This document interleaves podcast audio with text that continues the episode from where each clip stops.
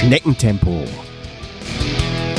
Der Laufpodcast mit Leo Läuferknie.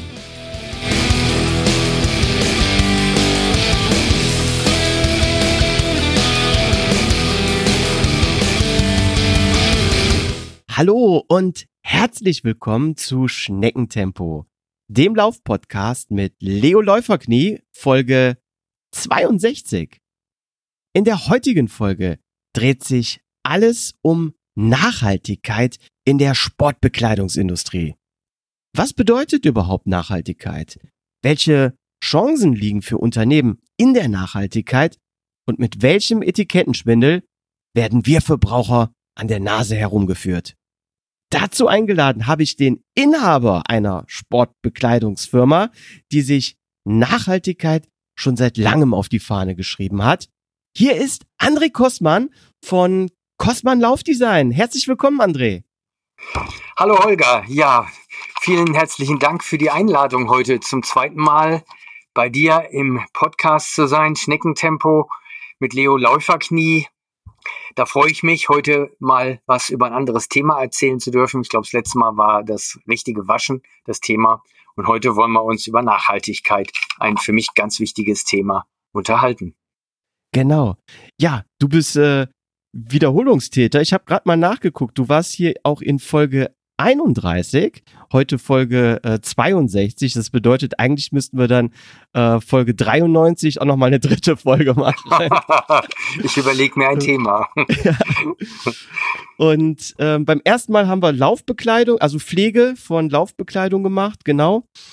Und heute ähm, Nachhaltigkeit. Aber äh, bevor wir jetzt loslegen mit dem heutigen Thema, magst du dich bitte für die Hörer, die jetzt vielleicht die Folge 31 äh, mit dir noch nicht gehört haben und dich vielleicht noch nicht kennen, ähm, dich kurz vorstellen. So, ähm, wer ist der Unternehmer André Kostmann und wer war der äußerst schnelle Läufer André Kostmann? Ja, gerne. Also erstmal danke für die Blumen, äh, sprich äußerst schneller Läufer, aber da sage ich gleich noch was dazu. ja, äh, wenn ich Vorträge halte, stelle ich mich immer vor als ein Mensch, der das Glück hatte, im Leben Beruf und Hobby miteinander verbinden zu können.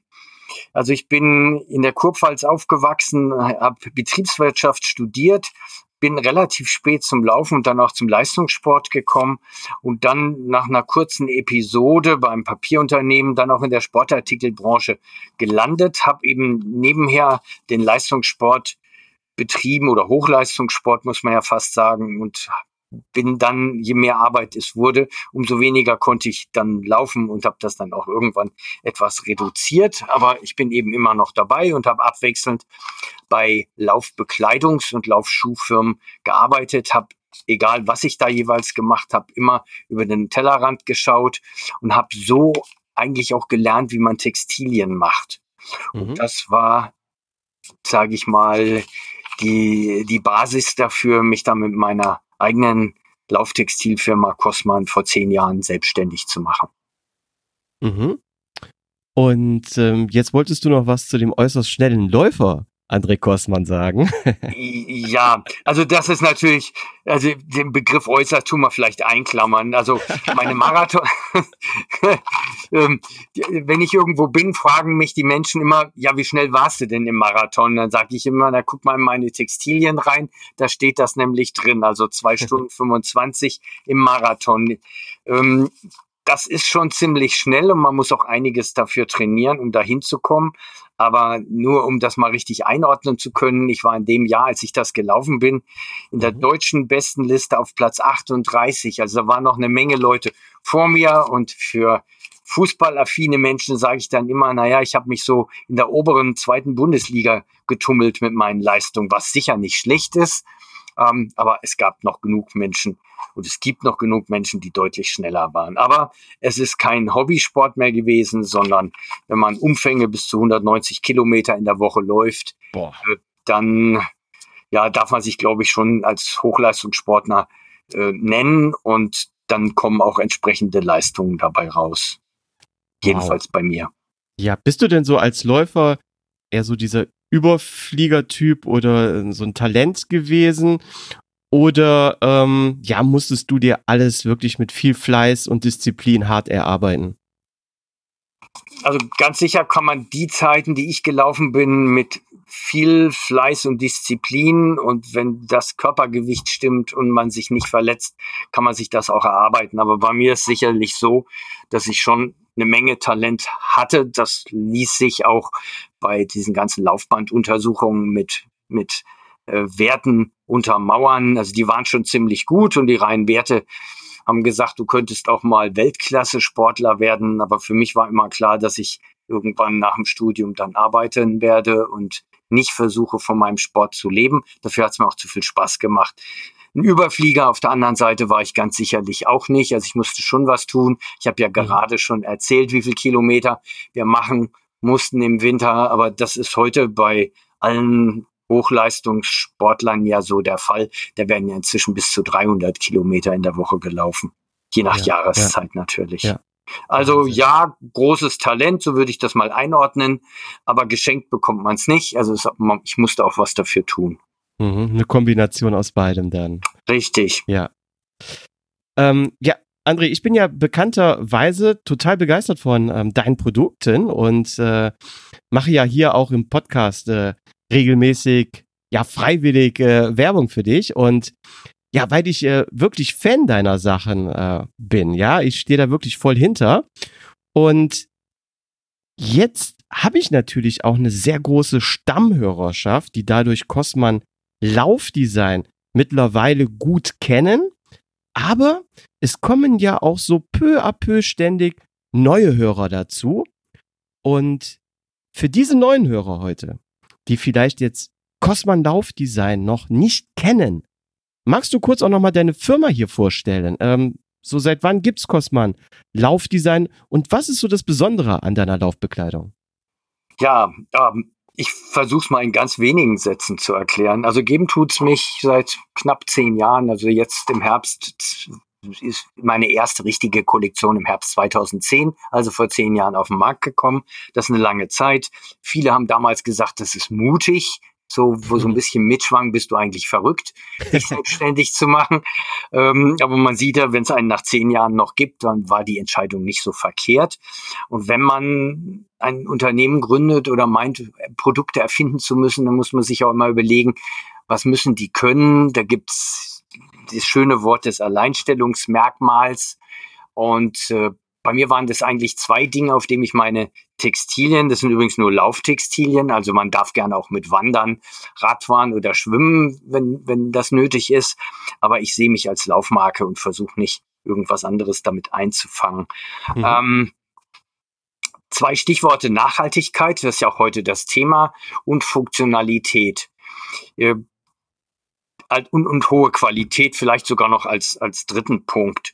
Für mhm. mich war eben wichtig, das zu verbinden, weil wir hatten und haben inzwischen viele Marken, die auf das Thema Nachhaltigkeit setzen und weniger darauf schielen, was ist denn das Beste für die Läuferin oder den Läufer, was Textilien angeht. Und ich versuche eben nicht nur meine Produkte vernünftig herzustellen, sondern die müssen auch noch was können, äh, vom Stoff her, vom Design, also was haben die für Taschen, wie viele Taschen haben die, wo müssen die sein, wie groß sind die. Also ich versuche aus dem Blickwinkel eines Läufers und dazu muss man wissen, ich habe zwar Hochleistungssport betrieben, habe aber das Laufen in einem Lauftreff angefangen und bin bis heute auch noch in einem Laufverein. Das heißt, ich habe eigentlich eine ganz gute Erdung und, und bekomme direkt mit, was die Menschen interessiert bei mhm. Textilien, mhm. was sie nicht interessiert. So diese Kombination aus nachhaltig produziert, aber trotzdem super funktional, das ist, glaube ich, was meine Marke ausmacht. Ja, das kann ich auch nur ähm, absolut unterstreichen und bezüglich äh, super funktional. Ich bin ja absoluter äh, Fan auch der 5P-Hose aufgrund der vielen Taschen. Hm. Ja, siehst du, und bei mir ist so, ich habe ja vorhin erzählt, ich habe höchstens einen Schlüssel dabei. Ich bräuchte diese Taschen nicht, aber ich mache die Textilien ja nicht nur für mich, wobei ich zugeben muss, inzwischen finde ich das auch ganz toll, dass ich alles irgendwo reinstopfen kann, was ich unterwegs brauche. Ähm, aber man muss halt wissen, was wollen die Menschen haben und nicht davon ausgehen, was findet man selber toll. Ja, ja, ich finde, das ist der wirklich Gut gelungen. Ähm, Danke. Dann kommen wir mal, gerne, bitte. Dann kommen wir mal zum heutigen Thema. Ähm, wir haben uns vorgenommen, über ja, Nachhaltigkeit in der Sportbekleidungsindustrie zu sprechen. Mhm. Vielleicht, ja, sollten wir vorab erstmal so diesen Begriff Nachhaltigkeit überhaupt klären, denn ich habe so das Gefühl, heutzutage ähm, ist Nachhaltigkeit so ein omnipräsentes äh, Marketing-Schlagwort geworden. Ich selbst muss sagen, ich verbinde Nachhaltigkeit immer gleich so mit Recycling oder ähm, Einsatz von erneuerbaren Energien. Ähm, was bedeutet Nachhaltigkeit für dich? Oh, das ist ein, ein das ist ein ganzer Strauß von Dingen, die das für mich ausmacht. Ähm, ich finde, ich weiß nicht, ob wir da später nochmal drauf kommen, aber ich mhm. finde, die ganze Industrie springt zu kurz, wenn sie sagt, ich setze einen Recyclingstoff ein oder von mir aus einen Stoff aus nachwachsenden Rohstoffen und dann bin ich nachhaltig. Mhm. Äh, ich kann verstehen, dass die Industrie, insbesondere die großen Anbieter, das tun, weil dann sind sie aus der Nummer raus, sich intensiv um die ganzen Produktionsprozess kümmern zu müssen. Sie tauschen lediglich den Stoff aus und schon sind sie nachhaltig. Und ich weiß, dass beim Endverbraucher, beim Kunden diese Verbindung auch besteht. Und das wird mich auch eine Weile verfolgen. Wir kleinen Hersteller, da bin ich auch nicht der Einzige. Wir aber, wir betrachten eigentlich den ganzen Prozess. Also wir sagen, nicht, äh, wir setzen Recyclingstoff ein und schon ist die Welt schön, sondern wir, wir fangen an damit, dass wir uns fragen, wo kommt der Stoff her? Jetzt immer bei den Punkten, nämlich wie mhm. weit sind die Transportwege? Und da kann ich wilde Geschichten erzählen, wenn ich das wollte, über andere, aber das tun wir ja hier heute nicht. Ähm, äh, bei mir ist ganz simpel, als ich angefangen habe, habe ich gesagt, die Stoffe sollen aus Europa kommen, möglichst wenig weite Wege transportiert werden. Mhm. Und das ist halt bei uns der Fall. Die kommen aus Österreich und aus Italien, die Stoffe. Und die Zutaten, das sind Reißverschlüsse zum Beispiel oder Gummibänder, die bekomme ich sogar noch in Deutschland. Also kurze oh. Wege. Z ja, zweiter Punkt, da habe ich bei einer bekannten ähm, gelernt, die hat mir nämlich mal auseinandergesetzt, was Nachhaltigkeit eigentlich bedeutet, nämlich das hat mit Langlebigkeit zu tun mhm. ähm, und mit weniger Konsum. Jetzt wird's gefährlich, weil wir wollen ja alle was verkaufen, aber trotzdem, die Langlebigkeit ist wichtig. Das heißt, wir produzieren die Produkte so hochwertig wie möglich. Klammer auf, da ist immer noch menschliche Arbeit im Spiel und da können Fehler passieren und Nähte aufgehen, Klammer zu. Ähm, aber wir versuchen unsere Produkte nachhaltig langlebig zu nähen und wenn doch mal was kaputt geht, dann reparieren wir. Wir haben einen Repair-Service, heißt das heute auf Neudeutsch. Und wer einen Cosmine-Teil hat, wo eben doch mal eine Naht aufgegangen ist oder im Eifer des Gefechts ein Reißverschluss seinen Geist aufgegeben hat, dann kann man das Teil zu uns schicken. Wir brauchen keine Quittung. Wir wollen auch nicht sehen, wie alt das Teil ist. Wir haben, glaube ich, dieses Jahr auch schon mal eine Jacke, die wirklich aus den Anfängen ist, also neun Jahre alt war, wieder in Ordnung gebracht und dann reparieren wir das. Das kostet auch nichts und der Kunde kriegt seine Hose, sein Oberteil oder seine Jacke wieder zurück und Klar, wir haben in dem Moment keine Jacke verkauft, aber wir haben einen zufriedenen Kunden mehr und ich bin mir ganz sicher, dass der sich beim nächsten Mal wieder was von der Marke Cosman kauft. Äh, das Repair Service, so das nächste ist die Frage, ähm, man hört ja immer wieder vom Schmeißen Ware weg, weil sie sie nicht mehr verkaufen können. Das tun wir schon mal ganz und gar nicht. Wir produzieren möglichst punktgenau. Deswegen gibt's auch nicht immer alles bei uns gleich, was vielleicht auf der Homepage zu sehen ist. Kann also ausverkauft sein. Das ist so ein mhm. bisschen wie, ich komme ja hier aus einer Weingegend, wie beim Winzer, wenn der Lieblingsrotwein ausverkauft ist vom Jahrgang 2018, dann muss man halt ein Jahr warten, bis es den nächsten Jahrgang gibt. ähm, das ist eine Sache. Was haben wir noch? Wir haben eigentlich ganz viel unverpackt. Einer meiner Lieblingsthemen. Da hatte ich selber einfach so ein Erlebnis, nachdem ich mehrere Musterkollektionen die am Tag vorher in so einem Plastikbeutel gepackt wurden, wieder auspacken musste. Und ich ziemlich genervt war, habe ich gesagt, so jetzt Schluss, wir machen jetzt einen Versuch. Das war vor einem Jahr. Wir liefern ab sofort alle Produkte ohne Polybeutel aus. Dazu muss man wissen, wenn man in so einen Laufladen geht oder ein Geschäft, um sich irgendeine Lauftextilie zu kaufen, dann hängen die da zwar schön, aber die waren alle vorher eingepackt. Mhm. Und in, ich schätze mal, 95 Prozent aller Fälle in Kunststoffbeutel. So, wir haben die Kunststoffbeutel komplett abgeschafft. Wir haben auch keine Papierbeutel eingeführt, wie das andere tun, weil ich sage, das reduziert ja nicht den Müll, das ändert ihn nur. Also wir haben komplett unverpackte Produkte, die man von uns dann bekommt, ob das jetzt der Händler ist oder der Kunde im Online-Shop. Wir haben, weil wir uns selber nicht sicher waren, ob das akzeptiert wird, eine Postkarte entworfen, die wir den neuen Kunden am Anfang immer ins Päckchen reingelegt haben, wo drauf stand, Achtung, Sie vermissen hier vielleicht den Polybeutel, aber den gibt's bei uns nicht mehr, weil wir einfach den Müll reduzieren wollen.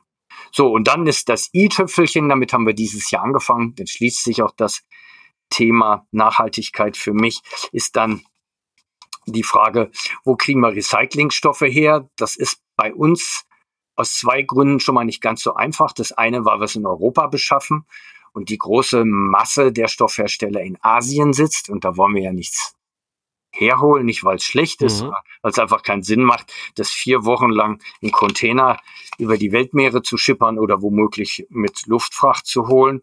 Also ja. das Angebot in Europa ist relativ klein und der zweite Punkt ist, ähm, einer meiner anderen Lieblingsthemen, Geruch. Wir werben ja damit, dass unsere Sachen bei Gebrauch nicht so furchtbar stinken. Das hat damit zu tun, dass wir kein Polyester, sondern Polyamid einsetzen. Und da ist die Auswahl nochmal geringer. So, und dann darf der Stoff natürlich nicht schlechter sein, weil unsere Kunden natürlich sagen, finden wir toll Recycling, aber es muss sich dann genauso gut anfühlen äh, und tragen, wie es die herkömmlichen Stoffe tun. Deswegen stellen wir nicht von heute auf morgen um, sondern wir haben zwei, drei, vier Produkte in der Kollektion seit diesem Winter, die eben aus recycelten Materialien, in dem Fall Fischernetzen, bestehen. Mhm. Oh, da komme ich äh, gleich gerne nochmal drauf zu sprechen. Eine Sache noch äh, zum Polyamid. Ich habe so als Vorbereitung auf die heutige Folge äh, mal so ein bisschen gegoogelt und in anderen Shops rumgeschaut und ich hatte es mir so zur Aufgabe gemacht, ähm, mal Sportbekleidung aus Polyamid von anderen Herstellern zu finden. Und das ist eine große Herausforderung gewesen. ja, ganz einfach. Polyamid ist teuer, Polyester ist billig. Das ist jetzt sehr vereinfacht ausgedrückt. Also Polyester lässt sich super verarbeiten, lässt sich in, in, in schönen Strukturen stricken, lässt sich toll einfärben, aber es ist billig und es stinkt. Das mhm. ist jetzt wirklich sehr verkürzt. Und wir haben uns halt damals entschieden, ähm, auf Polyamid zu gehen, weil wir dann dieses, diese Geruchsproblematik nicht mehr in dem Maße haben und die Stoffe meistens auch weicher sind zum Beispiel.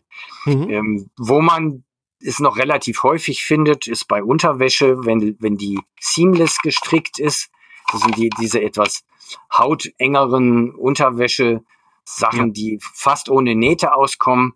Da ist nie Polyester drin, weil diese Technologie eben nur mit Polyamid und Polypropylen funktioniert. Aber ansonsten wird es schon schwierig. Und das hat, ja. denke ich mal, eben einfach damit zu tun, dass ein Polyester nur die Hälfte kostet.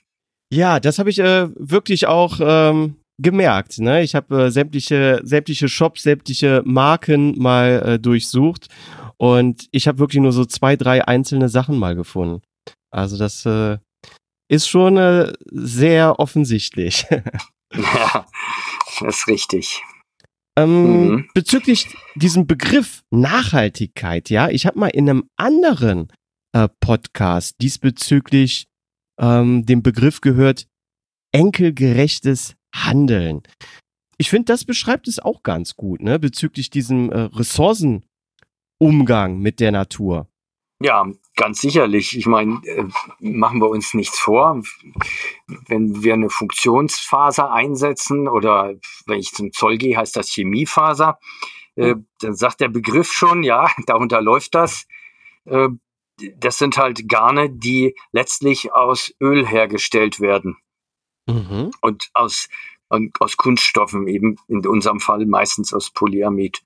Und die sind endlich das ist das eine. Und das mhm. andere ist, wer sich halt eine billige Hose kauft, die hält immer nur drei Monate und dann schmeißt man sie weg, weil sie so billig ist, dass sie überhaupt nichts macht, sich direkt wieder Neues zu kaufen, dann verschwenden wir wirklich Ressourcen. Ja. Und die Frage ist, ob dann am Ende noch genug für unsere Enkel da ist. Das ist so der Ansatz, ganz ja. abgesehen von der ganzen CO2-Problematik und was es da drumherum noch oh, gibt. Ja. Oh ja. Ja, das ist ein, ein, das, das nächste Riesenfass. ja, richtig. Ja. So, ich wär, allein werde die Welt nicht retten. Das habe ich neulich schon mal jemandem gesagt. Das ist mir auch klar. Deswegen trete ich auch nicht so auf, sondern ich versuche einfach vernünftig unter vernünftigen Bedingungen Textilien herzustellen, die man bedenkenlos kaufen kann, wenn man sich mit dem Thema beschäftigt hat und sagt hat, ich will da ein bisschen drauf achten es ist ja niemand 100 Prozent konsequent. Ich glaube, das erwartet man auch gar nicht. Aber wenn jeder ein bisschen darauf achtet, was und wie er eigentlich konsumiert, dann ist es vielleicht gar nicht verkehrt, sich eben eine Hose zu kaufen, die länger als drei Monate hält, ähm, die vielleicht sogar repariert werden kann. Ich finde, das ist einfach ein guter Ansatz und äh, ja. der kommt auch gut an bei dem ganzen Feedback, was ich dazu ja. bekomme. Ja. Ja, bin ich, bin ich ganz bei dir. Ähm, wo, wo siehst du denn allgemein, nicht nur für dich, sondern wirklich ähm, für die für die komplette Sportbekleidungsindustrie Ansatzpunkte, ähm, an welchen Stellschrauben so können oder müssen sogar äh, Sportartikelhersteller äh, bezüglich Nachhaltigkeit so in Zukunft drehen? Was glaubst du, sind da so die, die, die, die Big Points? Ist es wirklich so vom Material her umzustellen? Oder ähm, ja mehr auf diese, wie du schon sagtest, äh, Transportwege, kürzere Wege, CO2-Emissionen und so weiter zu achten? Tja, also da können wir jetzt, glaube ich, einen getrennten Podcast über allein dieses Thema machen. Ich versuche das jetzt mal so kurz wie möglich zu gestalten. Also ich glaube, man muss unterscheiden zwischen kleinen und großen Anbietern. Wir sind ein kleiner und selbst wenn wir kräftig wachsen und auch noch wachsen werden, werden wir gemessen an den ganz großen immer ein kleiner bleiben. Mhm. Wir haben andere Möglichkeiten. Das Unternehmen gehört mir alleine und ich kann tun, was ich für richtig halte. Eine Firma Adidas, einfach nur um Beispiel zu nennen, ohne die mhm. jetzt schlecht machen zu wollen, ist ein Aktienunternehmen, die sind erstmal ihren Aktionären gegenüber verantwortlich. Aktionäre wollen Ertrag sehen, ob das jetzt Steigerung des Aktienkurses ist oder eine Dividende, ist eigentlich wurscht. Und die mhm. Steigerung wird generiert durch steigende Umsätze. Ja. Und die steigenden oder steigende Erträge, Umsätze ist eigentlich Blödsinn, steigende Erträge. Und ähm, die Erträge, das lernt man als Kaufmann immer, man hat immer zwei Hebel, mehr verkaufen oder günstiger produzieren. So, an den beiden Hebeln muss man üblicherweise arbeiten. So, wenn jetzt ein großer sagt, ich will nachhaltig sein und würde alles das tun, was ich mache, dann würde das mit Sicherheit zu Lasten der Erträge gehen. Ja, mhm. also es wäre, ja. für mich wäre es auch billiger, meine Jacken in China zu produzieren. Da bezahle ich nur noch ein Viertel dessen, was ich im Moment bezahle, wenn nicht sogar noch mehr. Also ich will jetzt da nicht in die Einzelheiten gehen, aber ich habe ja in meinem Berufsleben viel mit Asien zu tun gehabt, dass ich weiß, was ein T-Shirt, eine Jacke oder eine Hose mich in Asien kosten würde. Und die mhm. Sachen sind nicht mal schlecht. Das ist ja auch nicht alles schlecht, was aus Asien kommt. Ich glaube, das habe ich auch schon mal gesagt. Und es ist umgekehrt auch nicht alles toll, was in Deutschland hergestellt wird. Für mich ist es nur einfach, es passt nicht zu meinem Konzept, zu meinem Ansatz, zu meinem eigenen Lebensgefühl. Deswegen mache ich es nicht so. Bei den Großen sehe ich da große Probleme.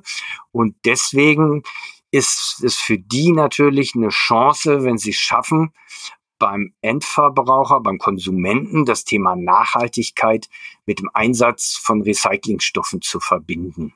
Mhm. Und ja, natürlich sinkt dadurch der Ressourcenverbrauch, was Öl angeht, aber nein, wenn ich dann weiter versuche, die fünfte Hose zu verkaufen oder weiter nicht darauf achte, wie lange meine Sachen halten.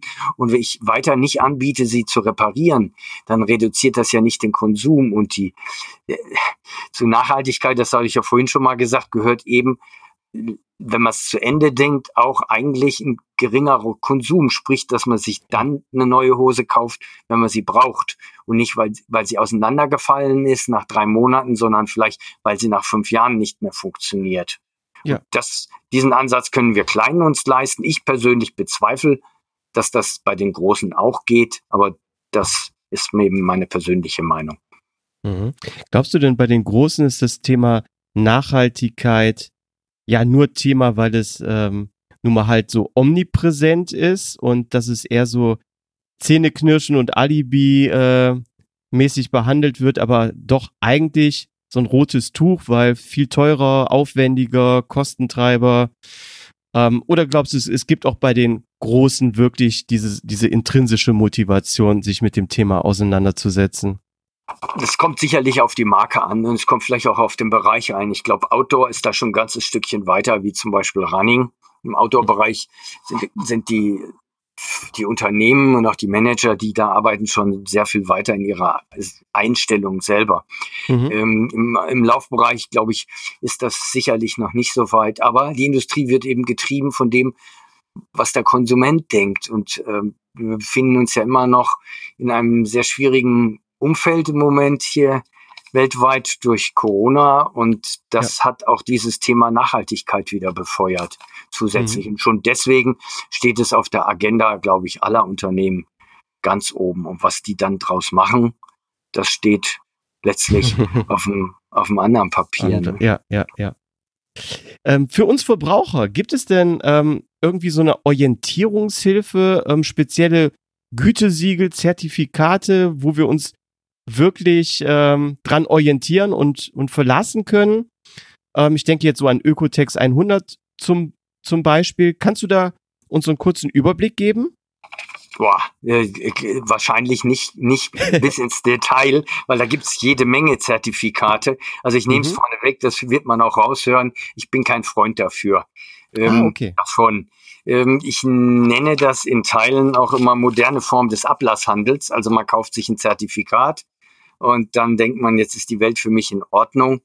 Äh, mhm. Das ist aber so nicht. Aber da komme ich gleich nochmal drauf. Also ja, es gibt ganz verschiedene Zertifikate wie Ökotex 100, die du gerade schon genannt hast. Nach der werden auch unsere Stoffe äh, untersucht, wobei der Konsument oft nicht weiß, dass es da noch verschiedene Kategorien gibt. Also Ökotex 100 Kategorie 4 zum Beispiel darf man überhaupt keine Textilien draus machen, sondern bestenfalls Sporttaschen, glaube ich. Oh.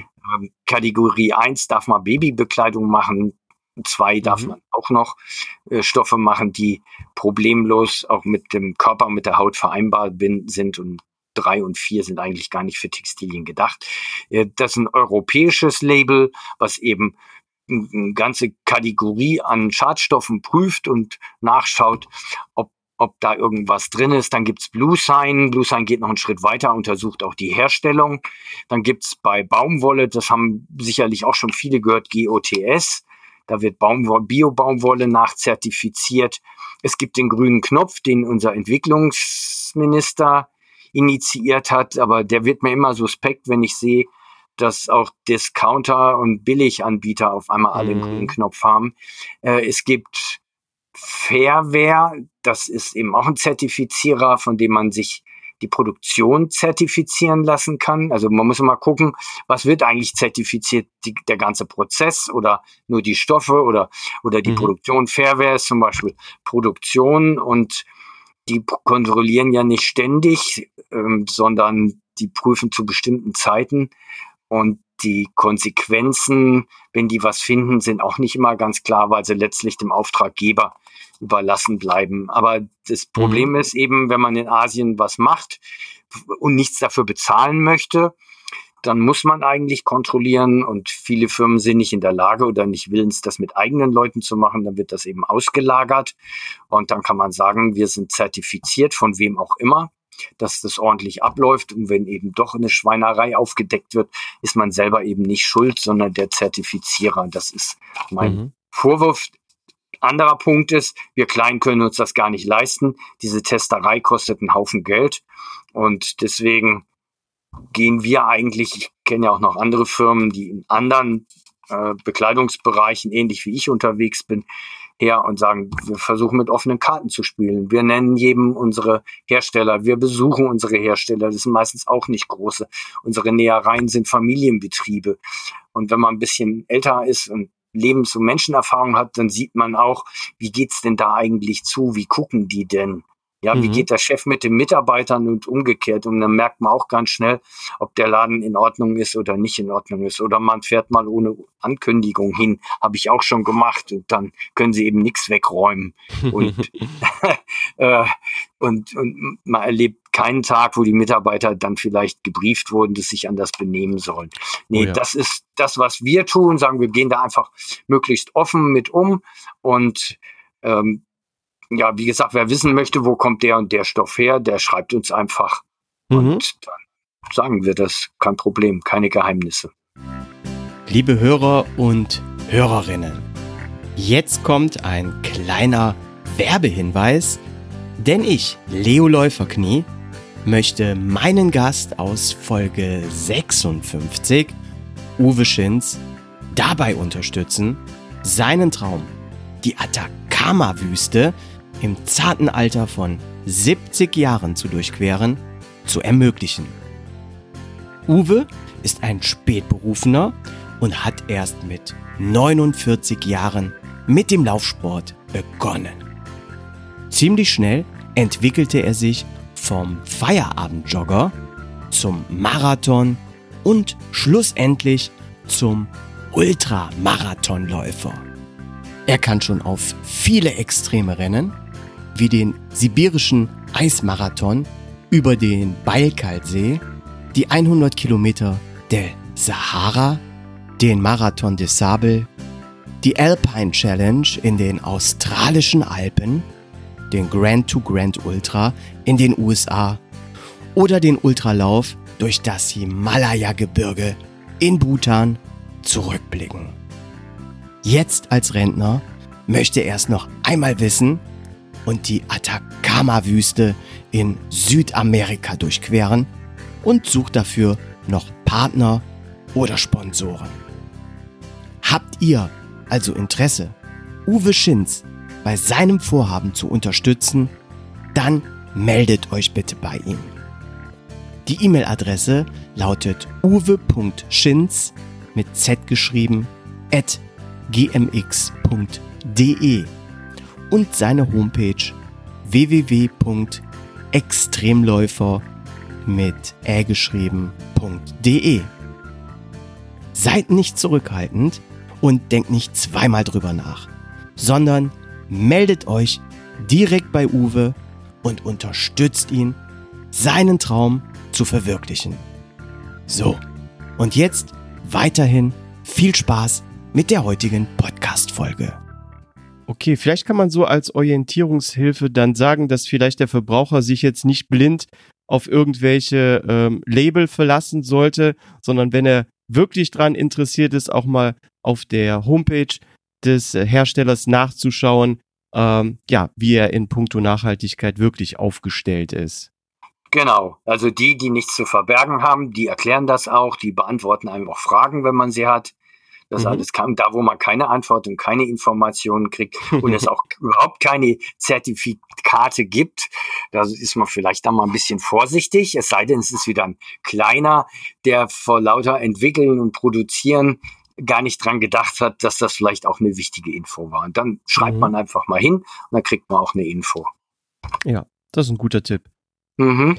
Ähm, jetzt haben wir uns ja in der letzten Folge intensiv mit dem Waschen von Funktionsbekleidung auseinandergesetzt. Wie sieht's denn hier zum Thema Nachhaltigkeit aus? Ich denke jetzt so Mikroplastik zum Beispiel. Ist das ein, ein Thema, so Grundwasser, Waschen, ähm, das so ähnlich wie zum Beispiel bei den Duschgels Mikroplastik ähm, ins Grundwasser gelangt oder ist das jetzt absolute übertriebene Hysterie? Nein, das ist ganz sicherlich nicht. Also da würde ich jetzt lügen, wenn ich behaupten würde, alles kein Problem. Nein, das ist nicht. Wenn man egal was für eine Textilie kauft und die wäscht und wer einen Trockner hat, gut, das braucht man bei Funktionsbekleidung nicht, aber wenn man die Handtücher in den Trockner tut und nach, mal guckt, was da im Sieb alles drin hängt, dann mhm. sieht man schon, da wird was rausgewaschen. Mhm. Ähm, wie viel das ist, weiß ich ehrlich gesagt nicht. Das ist eine äh, Information, die ich so auch noch nicht habe. Wir haben mal Waschversuche gemacht mit so einem Waschbeutel, einfach mal zu gucken, was bleibt da hängen. Dann haben wir festgestellt, wenn das Ding drei, vier Mal gewaschen ist, kommt kaum noch was raus. Das ist die eine Sache. Und da muss man unterscheiden zwischen glatten und angerauten Textilien. Also jetzt im Winter, wo man ja, weil es so schön flauschig ist, angeraute Sachen anzieht, dann hat man immer mehr ähm, Abrieb, der mhm. rausgeht, wie bei glatten Sommersachen, da ist fast nichts. Also da ist das okay, Problem ja. sicherlich nicht. Aber im Winter ist es tatsächlich so. Äh, wir haben auch mal Discounterware in dem Waschbeutel gewaschen und geguckt. ob das schlimmer ist, aber da gab es kein einheitliches Bild. Also gab es welche, die mhm. waren fürchterlich, dass man gedacht hat, noch dreimal waschen, dann gibt es das Shirt nicht mehr. ähm, aber es gab auch welche, die einwandfrei und genauso viel Flusen verloren haben wie eben die hochwertigen Sachen. Mhm. Das ist das ist der Punkt. Ja. Vielleicht kann ich da gerade noch was anderes zu sagen, weil mir das neulich einfiel. Es gibt ja inzwischen einige Hersteller, die auch Laufbekleidung aus Holz anbieten. Da halten die immer ein ah, schönes ja. Stückchen Holz in die Kamera und sagen, so, und jetzt haben wir die ganzen Probleme nicht mehr. Das ist natürlich auch nur die halbe Wahrheit. Da kommt mir meine Vergangenheit in der Papierindustrie zugute. Also mhm. das, was man dann am Ende als Shirt trägt, das hat mit Holz nicht mehr viel zu tun, sondern das sind viele äh, Zwischenschritte mit viel Chemie unterwegs, um aus Holz am Ende ein Textil machen zu können. Also das mhm. sollte man vielleicht auch mal berücksichtigen, weil wir sind auch schon öfter gefragt worden, warum wir das nicht machen.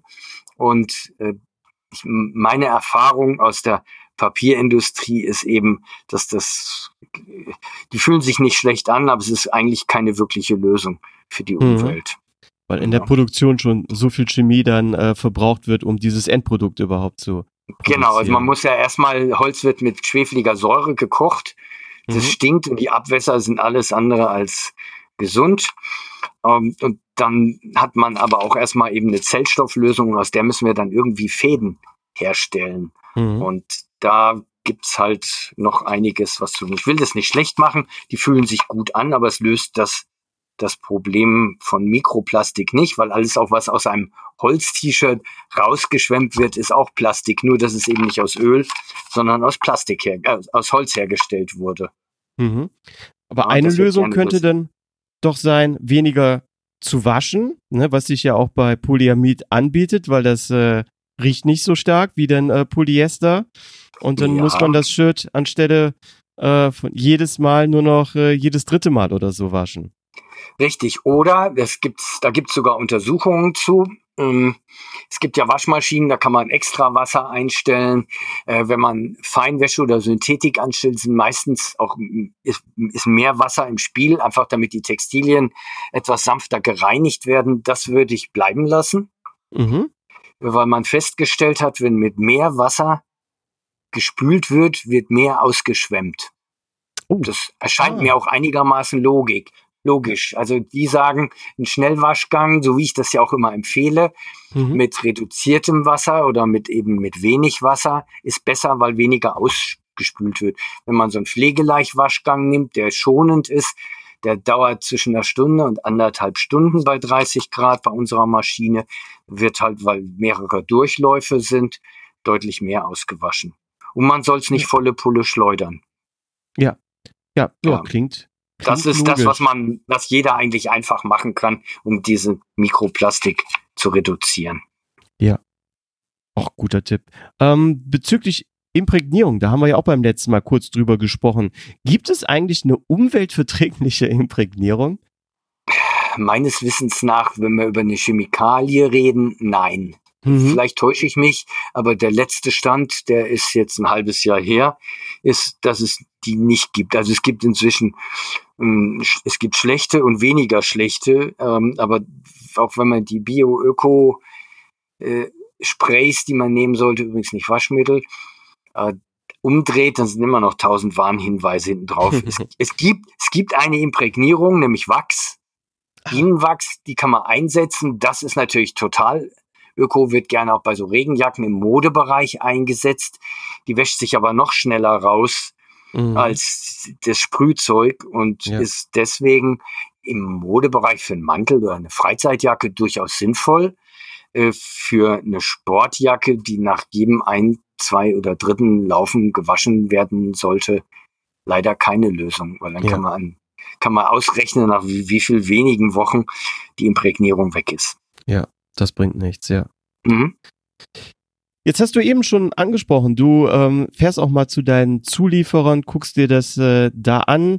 Ja, ich äh, glaube, ähm, du bist ja auch ein paar Mal in, in Portugal. Da haben wir festgestellt, wo ich in Porto im Urlaub gewesen bin letztens, das war gar nicht so weit entfernt von der ähm, von der Richtig. Fabrik, wo du immer bist. Ne? Ähm, worauf achtest du da? Was ist dir da besonders ähm, ja wichtig bezüglich ja fairen Arbeitsbedingungen oder wie halt die, die Stoffe, Farben und so weiter ähm, ähm, ja wieder mit umgegangen wird bezüglich Nachhaltigkeit. Ja. Also nochmal vorneweg, die Stoffe sind die, die ich aussuche. Also nur weil wir in Portugal produzieren, heißt das nicht, dass die Stoffe dann automatisch auch von dort kommen, sondern mhm. wenn ein T-Shirt genäht wird, dann kommt der Stoff von meinem Produzenten in Italien, das Norditalien, da oben Bergamo die Ecke. Mhm. Und der kauft sie dann eben dort auf, auf meine Bitten oder meine Vorgaben hin und verproduziert sie in Portugal. Selbst die Reißverschlüsse kommen in weiten Teilen, in dem Fall aus Deutschland, ähm, weil die einfach die besten sind und nicht kaputt gehen. Also mhm. Also das gebe ich schon mal vor. Deswegen kann von, von reiner Produktseite kann eigentlich nicht viel viel passieren. Das andere ist eben, wie ich vorhin schon mal gesagt habe, man muss sich die Nähereien anschauen. Man muss auch ein bisschen Gefühl dafür entwickeln, wie geht's denn dazu? Wie, wie reden die miteinander? Wie gehen die miteinander um? Machen die zusammen Pause oder setzt jeder für sich irgendwo in der Ecke? Was unternehmen die sonst noch so? Und das ist ja sehr beeindruckend, aber das ist bei vielen Familienunternehmen eben auch so. Ja, ah, natürlich müssen die auch Geld verdienen, aber trotzdem ähm, ist, also ich, ich habe in Asien schon ganz schlimme Dinge gesehen und die habe ich halt hier in Europa so in dem Maße noch überhaupt nicht zu Gesicht bekommen. Ja, ja. Aber das ist ein Familienunternehmen, wo du nähen lässt in Portugal? Genau, da gibt's auch noch einen alten Chef, der spricht nur Portugiesisch und ich spreche nur Deutsch und Englisch. Und das ist immer lustig, wenn wir zusammen im Büro sitzen, weil keiner versteht den anderen. Ein ganz netter Mann, der kommt dann immer irgendwann auch mit Obst angelaufen, was er selber anbaut in seinem Garten. Auch um den Parkplatz rum sind Obstbäume, wo sich alle bedienen können. Das klingt jetzt sehr romantisierend, ich weiß, aber das sind so Kleinigkeiten, die es halt auch machen. Dann gibt's noch den mein Ansprechpartner, der halt das jüngere Pendant ist zum äh, Herrn, Herrn Morera, heißt er, glaube ich. Mhm. Ähm, und ähm, ja, das Schöne ist, der gute Mann macht selber Sport, läuft, fährt Rad, macht Triathlon, ich glaube, einen Ultralauf wollte er machen. Wow. Ähm, und da hat man natürlich auch gleich eine ganz andere Wellenlänge, wenn man so von Sportler zu Sportler spricht, egal wie das Geschäft ist. Und also gerade Portugal ist für mich toll, weil ich jetzt das erste Mal in den zehn Jahren nicht mehr darum kämpfen muss, ob ich eine Tasche an die Hose kriege, sondern wir nur diskutieren, wo wir sie hinmachen, wie groß sie sein soll und wie sie optimal eigentlich dann dran ist. Und mhm. ähm, das ist halt bei anderen nicht. Und wenn man halt jemanden hat, der auf derselben Wellenlänge liegt, auch Sportler ist, dann ist das ein ganz anderes Arbeiten. Ja, super cool. Und mir fällt jetzt gerade da ein, wo du gesagt hast, ähm, dass der Mann nur Portugiesisch spricht und du Deutsch und Englisch als äh, wir letztes Jahr durch äh, Porto gelaufen sind, sind wir auch in eine Lokalität rein, um eine Francesinha zu essen. Und das mhm. war wirklich abseits jeglicher Touristenströme. Und die haben nur Portugiesisch gesprochen und wir haben da mit Händen und Füßen ähm, uns durchgekämpft. War sehr lustig. Ja, aber, ja, aber die wissen sich ja, wissen sich zu behelfen, ob das jetzt eine Sprach-App ist auf dem Handy, wo man eben was reintippt und zeigt sich das gegenseitig oder wenn man über Zahlen spricht, nimmt man einen Taschenrechner und tippt eine Zahl an und zeigt, zeigt die ja. Zahl. Also das, das geht alles schon und genau. ja, da kann man eigentlich wunderbar miteinander auskommen. Ja. und vielleicht lerne ich ja irgendwann auch noch Portugiesisch. ja, ich war äh, sehr, sehr überrascht. Ähm, ich habe mal zwei Jahre Schule äh, in der Schule Spanisch gehabt und ich dachte mhm. mir, ja, vielleicht ist ähm, Spanisch und Portugiesisch so ähnlich so wie ähm, Deutsch und Niederländisch und man versteht das schon irgendwie, aber da habe ich mich aber ganz ordentlich getäuscht.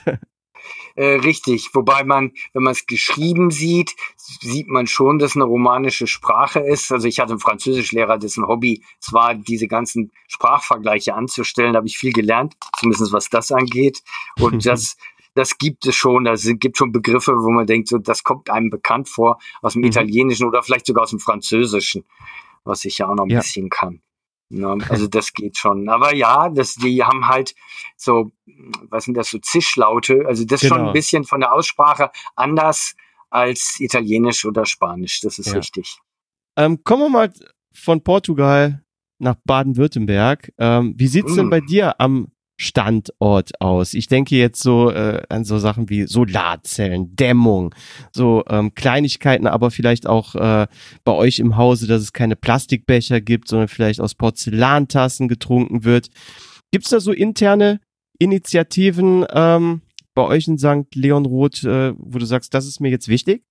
Also erstmal, wir sitzen im Büropark zur Miete und da habe ich natürlich erstmal wenig Einfluss drauf, Ah, wie es dann hier aussieht und wie es hier zugeht. Also kein eigenes Gebäude. Bei mir zu Hause ist das ein bisschen anders, da bin ich komplett autark, was Strom angeht. Ähm, Okay. und produziere mehr Strom, als wir selber brauchen. Ich wollte mir auch schon mal den Spaß machen, zu ermitteln, wie viel Strom wir hier im Büro brauchen, um zu gucken, ob ich den nicht auch zu Hause schon produziere. Dann wäre ich ja tatsächlich komplett äh, ausgeglichen. Vielleicht mache ich das irgendwann mal. Aber so schlimm ist das gar nicht mit dem Büropark. Also wir haben, es sind mehrere große Gebäude, die haben Solarzellen oben auf den Dächern drauf. Und rechnerisch ist es tatsächlich so, dass der Strom, den wir hier verbrauchen, ähm, das ist ja nicht so furchtbar viel, der wird tatsächlich von, von unseren Solardächern äh, Mhm. produziert. Übrigens auch in der Näherei in Portugal. Die haben auch das ganze Dach voll inzwischen mit den Dingern, tun damit nicht nur ihre, ihre Nähmaschinen und Licht und Heizung betreiben, sondern die haben auch noch ein Elektroauto vor der Tür stehen. wow. Ähm, äh, Kaffeegeschirr, wir haben eine Teeküche, Plastik gibt's da eigentlich nicht. Ja, also das hat's alles schon. Ähm, wir sind diejenigen, die eben unverpackt liefern. Das spielt bei uns dann wieder eine Stimmt. Rolle. Wir verwenden, aber wir kriegen öfter ja von anderen Paketen, wo dann irgendwelche tollen Dämmmaterialien drin sind, damit der Inhalt nicht im Karton rumfliegt. Die verwenden wir wieder, die verschicken wir dann an andere Kunden, wenn mein Karton nicht voll ist. Ähm, was auch schon zu Fragen geführt hat, so wie passt das zu Nachhaltigkeit und unverpackt? Ganz einfach, wenn ich es nicht benutzen würde, würde ich es wegschmeißen. Dann ist doch besser, man benutzt es zweimal. Stimmt. Ja, also von daher ähm, sind wir da eigentlich schon ziemlich weit, was das angeht. Und so aus Kundensicht muss ich wirklich sagen, ich habe ja jetzt schon äh, einige Bestellungen bei dir gemacht, wenn das äh, zu Hause unverpackt ankommt. Also beim ersten Mal guckt man vielleicht noch ein bisschen komisch, Ja, aber äh, mittlerweile freue ich mich, wenn man das Paket aufmacht und da keinen Plastikbeutel mehr drin findet. Das funktioniert wunderbar. Und andersrum ärgere ich mich mittlerweile, wenn man dann ähm, ja so eine weiß ich nicht, äh, gefühlte 50 Liter Box von Amazon bekommt, wo ähm, ein Paket Ja. Heftklammern drin ist mit äh, 1000 äh, Luftplastikbeuteln drin. Ähm, richtig. also es ist praktisch andersrum mittlerweile, ne? Dann ärgere ich mich, wenn das so aufwendig verpackt ist. Ja, man wird sensibili- sensibilisiert dafür. Das geht mir auch so. Ich habe neulich eine Farbkarte. Das ist einfach so ein Folder mit Stoffschnipseln von einem meiner Hersteller gekriegt und das Paket war riesig und wir haben gedacht, oh, mal gucken, was da drin ist. Und dann haben wir es aufgemacht und das Ding hätte auch in den Umschlag gepasst. Ja. Und das, früher hat man es halt aufgemacht und den Karton weggeschmissen. Heute hinterfragt man das und sagt, ist das eigentlich notwendig, was Ja. da gemacht wurde? Ne? Genau, Also, genau. ja. Ähm, bezüglich Wegschmeißen, da möchte ich nochmal auf eine Sache zurückkommen, die du ganz am Anfang schon angesprochen hast, was ich eine, eine sehr spannende Frage bezüglich der kompletten äh, Sportartikelindustrie finde. Was macht man wirklich mit Restbeständen aus alten Kollektionen, die nicht verkauft wurden? Ähm, behältst du die zum Beispiel dann endlos auf Lager und als Vorrat oder spendest du die so, sogar oder gibt es im schlimmsten Fall in der, in, in der Industrie sogar Firmen, die sowas dann entsorgen? Also Billiganbieter entsorgen ganz sicher, weil es einfach billiger ist, wie irgendwas anderes noch damit zu machen. Man muss sich auch Mhm. mal klar machen, wenn man was verschenkt, muss das de facto versteuert werden. Also wir müssen Umsatzsteuer abführen, Mhm. wenn wir an die Tafel spenden. Ja. Äh, Das ist nicht so einfach. Das ist Mhm. übrigens auch ein Problem der Tafeln, deswegen kriegen die nicht so einfach Sachen. Mhm. Äh, bei uns ist mehrstufig. Also Schritt eins ist, äh, wir haben, weil wir eben nicht in Asien produzieren, eine viel kür kürzere Vorlaufzeit. Also die übliche Lead Time oder Vorlaufzeit auf Deutsch ist in Asien zwischen sechs Monaten, das ist schon sehr kurz, und neun Monaten, das ist eher normal. Mhm. Äh, Bei uns reden wir über drei bis vier Monate. Das hat den Vorteil, dass ich viel besser planen kann, weil ich genau weiß, was habe ich denn erstmal verkauft. Dazu muss man wissen, wir haben eben auf der einen Seite unsere Händler und auf der anderen Seite auch noch einen Online-Shop, für die ich Ware beschaffen muss. So, mhm. je besser ich planen kann, umso geringer ist das Risiko, dass ich mich völlig verhaue, während die Industrie im Allgemeinen meistens mehr in die Glaskugel guckt und sagt, na ja, von der Jacke werden wir 1000 verkaufen. Und wenn es dann nachher doch nur 200 sind, hat man eben 800 da liegen, die weg müssen. Das ist ein Problem. Das Problem reduziert sich, weil bei uns einfach weniger übrig bleibt, weil wir dichter an den Verkäufen dran sind und auch mehr Mut zur Lücke haben. Wenn dann doch was übrig bleibt und es nicht das Jahr 2020 ist, dann gibt es ganz sicher Marathonmessen. Da sind wir nicht auf vielen, aber auf einigen Wegen, wenigen wie in Kandel oder in Köln, oh. ähm, äh, wo wir einen Verkaufsstand haben, wo dann eben nur Muster beziehungsweise Restartikel verkauft werden. Günstiger, wobei günstig bei uns heißt es immer noch doppelt so teuer ist wie Dinge auf den Messen bei anderen. Und wenn dann immer noch was übrig bleibt, dann haben wir hier alle ein bis zwei Jahre einen Werksverkauf im Haus, der sich inzwischen auch rumgesprochen hat, wo wir eben auch nochmal einen Kanal haben. Dann gibt's noch den Hockenheim-Ringlauf, den hätte ich fast vergessen, den machen wir mit einem Kunden zusammen. Uh, okay. Das alles fällt weg, aber gehen wir mal davon aus, dass im Normalfall so ist. Und dann bleibt noch eine kleine Menge übrig und die spenden wir in der Regel an die Tafel. Also die ah, dürfen okay. ja nur neue Sachen nehmen, keine mhm. gebrauchten. Mhm. Also die kriegen dann neue Sachen, die freuen sich auch darüber. Ja, ja da bleibt wow. eigentlich nicht mehr viel übrig, wenn man Was das sehr gut macht. ist. Ja, eben. Und dann gibt's ja noch Stoffe. Ähm, die übrig sind und aus denen produzieren wir entweder irgendwie ganz simpel T-Shirts, wenn es das hergibt, oder wenn es das nicht hergibt, dass es einfach zu wenig ist. Wir haben schon Stirnbänder gemacht, dann haben wir so Multifunktionstücher, so Schlauchtücher hergestellt, die wir dann eben auch verkaufen oder auch mal verschenken als Zugabe dazugeben, so dass fast nichts übrig bleibt. Wir haben hier vorne im Gang ein Regal, wo die Reste der vergangenen zehn Jahre liegen. Und das ist wirklich sehr überschaubar. Ich kann das auch vergleichen, weil ich ja schon mal woanders gearbeitet habe. ich weiß, wie viel da nach zehn Jahren übrig war. Und ja. Eine sehr gute Aktion äh, fand ich von dir, ähm, als es mit Corona losging. Da hast du ja auch Stoff verschenkt, um Masken draus zu machen. Genau. Ich habe ja auch ein äh, eine kleine Lieferung bekommen und mittlerweile laufen bei uns in der Familie, ob meine Vater, Mutter, meine Frau, alle äh, laufen mit selbst äh, selbstgenähten äh, Kosmanstoffmasken, genau. ja, siehst du, und die sind alle äh, schadstofffrei und äh, da muss man sich dann auch keine äh, Sorgen machen, dass man irgendeinen Mist einatmet, wenn man ja. die Dinger dann aufhat. Ne? Das ja, ja, ist ja auch wichtig. Und wir wollten nicht selber nähen, weil ich gesagt habe, das wird nur eine gewisse Zeit gehen, dann wird man wird, mehr auf den Preis geschaut werden und mhm. äh, unsere Nähereien waren auch mit anderen Dingen genug beschäftigt. Dann haben wir gesagt, wir, ich wurde gefragt, hast du nicht noch Stoff für mich? Dann haben wir das publik gemacht, haben auch ganz, ganz vielen Menschen Stoffe geschickt. Ja, ja, super Aktion. Mhm, danke. Ähm, Jetzt möchte ich noch mal auf einen Punkt zu sprechen kommen, ja, der eigentlich sogar Auslöser war, ähm, warum ich hier auf diese Idee gekommen bin, diese Folge mit dir äh, zu machen.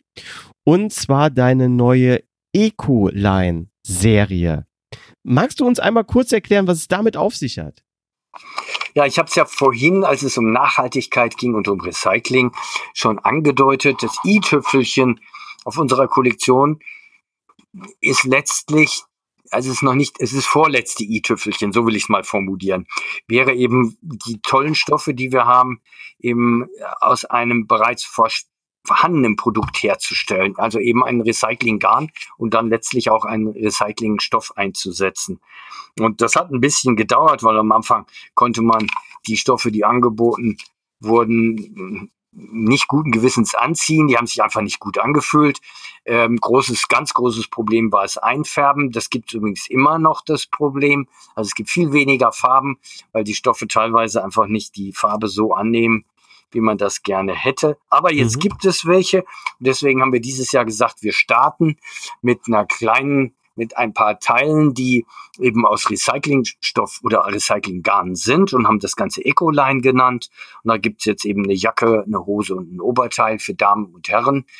Und ja, die werden aus alten Fischernetzen gemacht. Okay, jetzt muss ich sagen, bei alten Fischernetzen, da stelle ich mir so ein äh, kratzendes, borstenartiges Hippie-Shirt vor, aber das ist natürlich absoluter Blödsinn, ne? Also qualitativ und so von der Haptik her, man kann ja gar keinen Unterschied merken. Nee, wir haben auch extra eine Vorserie an T-Shirts mal produziert, weil ich gedacht habe, ich muss mal gucken, wie sich das trägt, wie sich das anfühlt, auch wenn es durchgeschwitzt ist. Das war alles ganz toll. Und dann habe ich gesagt, okay, dann probieren wir das. Nein, also man muss sehen, also vielleicht erkläre ich mal, wie das passiert. Also die Fischernetze kommen aus Norwegen, aus der Fischzucht, das muss man dazu sagen. Mhm.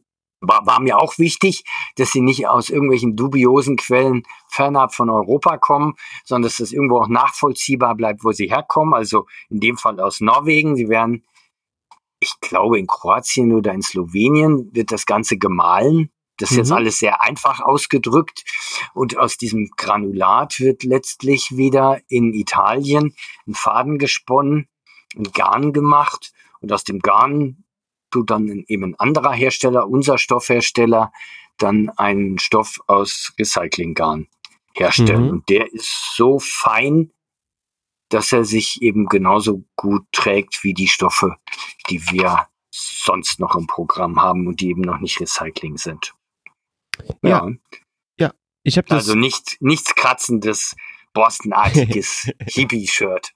Nee, äh, ich habe es ja äh, selber äh, testen dürfen und ich muss sagen, so eigentlich bei Recycling denke ich immer so gleich äh, an Papier, an so ein schönes, weißes, glattes Papier und dann so ein hässlich braunes, grobfasiges äh, Recyclingpapier. Ja. Aber ähm, bezüglich den T-Shirts, ähm, ich habe wirklich keinen Unterschied gemerkt. Ich finde es genauso weich und angenehm ähm, wie die anderen Shirts. Gut, vielleicht zum pa Thema Papier kann ich ja auch was sagen. ähm, ich habe ja vorhin schon erwähnt, dass ich mal bei einem Papierhersteller gearbeitet habe.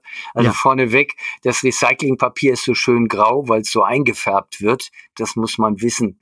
Das könnte man Ach. auch weiß einfärben, aber dann könnte es niemand mehr auseinanderhalten vom normalen Papier. Deswegen wird es in einer Recyclingfarbe, nämlich in diesem schönen gleichmäßigen Grau eingefärbt. Wird man es gar nicht färben, würde es marmoriert wirken, also sehr unterschiedlich, je nachdem, was drin war. Und es mhm. wird halt gebleicht und wird dann eingefärbt. Man hat sich auf dieses Grau oder braungrau oder beige irgendwann mal verständigt, um zu zeigen, hier haben wir ein Recyclingpapier. Müsste aber nicht sein, könnte man auch anders einfärben. Äh, das vorneweg gut. Und bei Textilien ist einfach so, dass einfach der Grundstoff, ähm, das Garn oder die Faser so fein hergestellt wird, das ist natürlich nicht so einfach und schon gar nicht billig. Das muss mhm. man auch sehen. Also Recyclingstoffe sind immer etwas teurer als normale herkömmliche Stoffe. Denkt mal, mhm. wieso? Weil der Grund, das Grundmaterial ist ja eigentlich Abfall, darf ja nichts kosten, aber so ist es nicht. Da steckt Technologie dahinter, bis man eben aus so einem Netz dann auch den Grundstoff hergestellt hat. Den muss man bezahlen. Äh, der Transport und all diese Dinge, wenn, wenn man da an den Hausabfall denkt, da ist es ja ähnlich. Irgendjemand muss ja auch für unsere grüne Tonne oder den gelben Sack bezahlen, für die Abholung, für den Transport, für das Recyceln oder Weiterarbeiten. So ähnlich ist es dann da eben auch. Ja. Und jetzt nochmal auf die Ecoline-Linie. Du sagst, es gibt ja ein, ein, ein kurzärmeliges Shirt, ein langärmeliges Shirt, eine Jacke gibt's, eine lange Hose gibt's. Gibt's auch eine kurze Hose? Ähm, jein. Nee, nee, nein, also ganz ehrlich, die gibt's noch nicht. Wir mhm. haben einen Stoff, wo wir die 5P-Hose, also die kurze Zeit, äh, wo ich probiert habe, wie die wäre, wenn ich sie aus Recyclingstoff mache. Ich bin aber noch nicht ganz zufrieden. Der mhm. Stoff trägt sich toll, aber er ist relativ glatt und ein bisschen shiny, also etwas glänzend. Ja. Und da bin ich mir noch nicht sicher, ob das eine gute Lösung ist, äh, da einen glänzenden Stoff zu machen. Mhm. Also man sieht schon, wir testen auch. wir haben auch eine Wintertight getestet, die übrigens jetzt in zwei Wochen schon auf den Markt kommt, zwischendurch sozusagen, wo wir Arctic, das ist unser Hauptwinterstoff, äh, in, auf Recyclingstoff nachgebaut haben.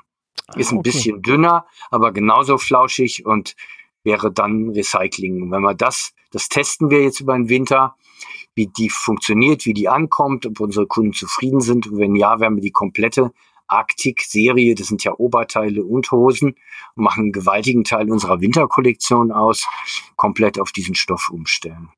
Oh, also okay. wir gucken, ja, ja, was kriegen wir angeboten, setzen es ein. Wenn ich überzeugt bin und wenn ich denke, nee, das irgendwas gefällt mir da noch nicht, dann lasse ich die Finger davon. Mhm. Ja. Mhm. Ähm, und bezüglich, jetzt, das hat wenig mit äh, Nachhaltigkeit zu tun, aber das ist ein persönliches Interesse und deswegen frage ich das jetzt hier einfach mal. Ähm, du arbeitest ja im Hintergrund immer an neuen Sachen und es gibt ja da so schon sehr konkrete äh, Gerüchte, dass da eventuell nochmal eine Laufweste von dir auf den Markt kommt. Ähm, wie weit ist das denn? Ähm, ja, ich, schon ganz schön weit. Hier hängt eine. also wir haben ja, ja also dazu muss man wissen, die Industrie hat so ihre Probleme mit Laufwesten, weil immer wenn wir welche bringen, kriegen wir sie nicht verkauft. Mhm. Und ich habe es auch schon zweimal probiert. Ein Erfolg war das nicht wirklich. Das mhm. gibt's eben auch. Wir haben jetzt seit diesem Winter eine ganz dünne eine Mikrofaserjacke im Programm als Alternative für die, die sagen, also meine tolle Membranjacke ist eigentlich viel zu warm die brauche ich nur, wenn es regnet. Aber was mache ich, wenn es nicht regnet, aber windig ist? Deswegen haben wir wirklich einen saudünnen Stoff gefunden. Der wiegt eine Jacke 80 Gramm mit Kapuze und Reißverschluss. Und man kann sie auch noch in eine Tasche packen. Und aus demselben Material kommt jetzt auf vielfachen Wunsch, das kann ich sagen, weil wir haben vor ein paar wenigen Monaten mal eine Umfrage in Facebook gemacht. Was wünscht ihr euch denn so? Und da kamen ganz viele tolle Vorschläge. Und ich habe damals schon gesagt, ich kann euch nicht versprechen, dass wir das alles umsetzen. Aber es waren zwei, drei, vier Sachen dabei. Man sieht auch ganz viele Sachen, haben sich dieselben Leute äh, oder ganz viele Leute haben sich dieselben Teile gewünscht. Mhm. Und da war die Weste ganz vorne und ja, die wird es geben. Die wiegt dann keine 80, sondern nur 60 Gramm. Wow. Und die sind wir jetzt, gehen gerade in die Produktion jetzt. Oh, cool. Ja. Ah, da freue ich mhm. mich schon drauf. ähm, wie geht es denn deiner Meinung nach bezüglich jetzt mit Nachhaltigkeit in der Sportbekleidungsindustrie weiter? Wenn du jetzt mal so einen Blick in deine Glaskugel wirfst, ähm, siehst du schon so neue Trends oder Innovationen am Horizont, die so in den nächsten Jahren auf uns zukommen werden? Ja, ich glaube, man kann über, über so generelle Trends kann man sprechen. Also das eine Nachhaltigkeit, das wird sich ganz sicher noch verstärken. Das wird einfach ein Thema werden, auch aus wirtschaftlichen Gründen. Ähm, für die Großen. Das, und da wird folglich dann auch das Angebot größer. Ich weiß von einem meiner Stoffhersteller, dass die sagen, wenn wir jetzt einen neuen Stoff entwickeln, dann wird der gleich auf Recyclingbasis entwickelt und nicht, wir machen erstmal einen konventionellen Stoff und gucken dann, wie wir den nachbauen können, sondern der Weg ist andersrum. Das mhm. finde ich ist auch der richtige Weg, dass man, dass man gleich den Weg geht, dann kommt auch was Gutes dabei raus. Äh, eine andere Geschichte ist, da geht es jetzt aber mehr so um um, um Preislagen, wie man Marken positioniert. Ich glaube, dass der Markt ziemlich auseinandergehen wird. Auf der einen Seite die ganz billigen Anbieter von den Discountern, ähm, die die haben, und auf der anderen Seite hochwertige Textilien, die was können, die eben auch ein bisschen teurer sind und die werden funktionieren. Und alles, was dazwischen liegt, wird seine Probleme kriegen, zu erklären, warum man das Produkt kaufen kann, wenn man doch nahezu ähnliche Sachen viel billiger bekommt und deutlich leistungsfähigere Textilien für etwas mehr Geld eben auch bekommen kann. Also das ist so der Trend, den ich sehe. Trend bei Textilien, äh, bei, bei der Kollektion selber, da gibt es schon immer ein Auf und Ab. Äh, Beispiel Hosen. Ähm, vor zehn Jahren kam gerade der Trend weg von Tights zu etwas weiter bequemer sitzenden Hosen. Mhm. Der ist dann vor fünf, ja, vier, fünf Jahren hat der wieder abgenommen. Auf einmal waren Tights wieder ein großes mhm. Thema. Und jetzt kommen wieder bequemere Hosen, aber nicht so wie vor zehn Jahren, sondern so wie eine Jogginghose. Geschnitten mhm. haben wir ja auch im Programm drin.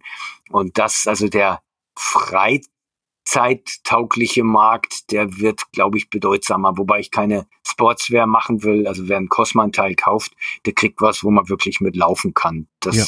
ist mir immer wichtig. Aber das sind so Trends, die kann man auch schlecht vorhersagen. Die Großen versuchen da manchmal auch Märkte zu machen. Und das funktioniert manchmal und manchmal funktioniert es halt nicht. Dann lassen wir uns einfach mal überraschen, was da noch auf uns genau. zukommt. André, äh, wow, äh, super viele nützliche Informationen, die du heute wieder hier mit uns geteilt hast. Ich möchte schon sagen, das ist ein ähm, schönes, nachhaltiges Gespräch mit dir gewesen. ja, finde ich auch. Ähm, magst du zum Schluss noch ganz kurz für, für unsere Hörer jetzt hier erzählen, wo man mehr über Cosman äh, Laufdesign erfahren kann, wo man auch deine Sachen bestellen kann, weil ich glaube, auch im Unterschied zu unserer ersten Folge hast du jetzt mittlerweile einen eigenen Online-Shop, oder? Ja, das ist richtig. Also wir haben, ich will unseren Partner Laufbar in München trotzdem erwähnen, weil er uns jahrelang unterstützt hat und auch immer noch ganz viele Kunden von uns mit Ware versorgt. Wir mhm. haben, das ist der Corona-Krise und dem Lockdown geschuldet, äh, kurzfristig was tun müssen, weil wenn unsere Geschäfte zu haben, haben wir eben auch nichts mehr zu tun. Und das war nicht schön. Und dann haben wir beschlossen, einen Testshop, den wir entwickelt hatten, eben einfach online zu schalten und unsere Produkte da auch anzubieten. Und das hat wunderbar funktioniert, der läuft gut. Aber wichtig, ich bin ein Mann, der mit aus dem Handel kommt, sag ich immer, äh, sind mir meine Händler, also meine Kunden, wo, oder ich werde ja oft gefragt, wo kann man das kaufen? Dann sage ich immer im Fachgeschäft, also beim Laufsportspezialist oder eben im Online-Shop, den man dann über unsere Homepage André Kossmann in einem Wort.com oder .de findet. Da gibt es einen Button Shop. Oder man schickt mir eine Mail und sagt, ich komme aus München, gibt's hier einen Händler, der deine Produkte verkauft. Und dann kriegt der, wir haben keine Liste, die dann angezeigt wird, sondern wir beantworten diese Mails tatsächlich. Deswegen kann das manchmal auch ein bisschen dauern, bis die Antwort kommt.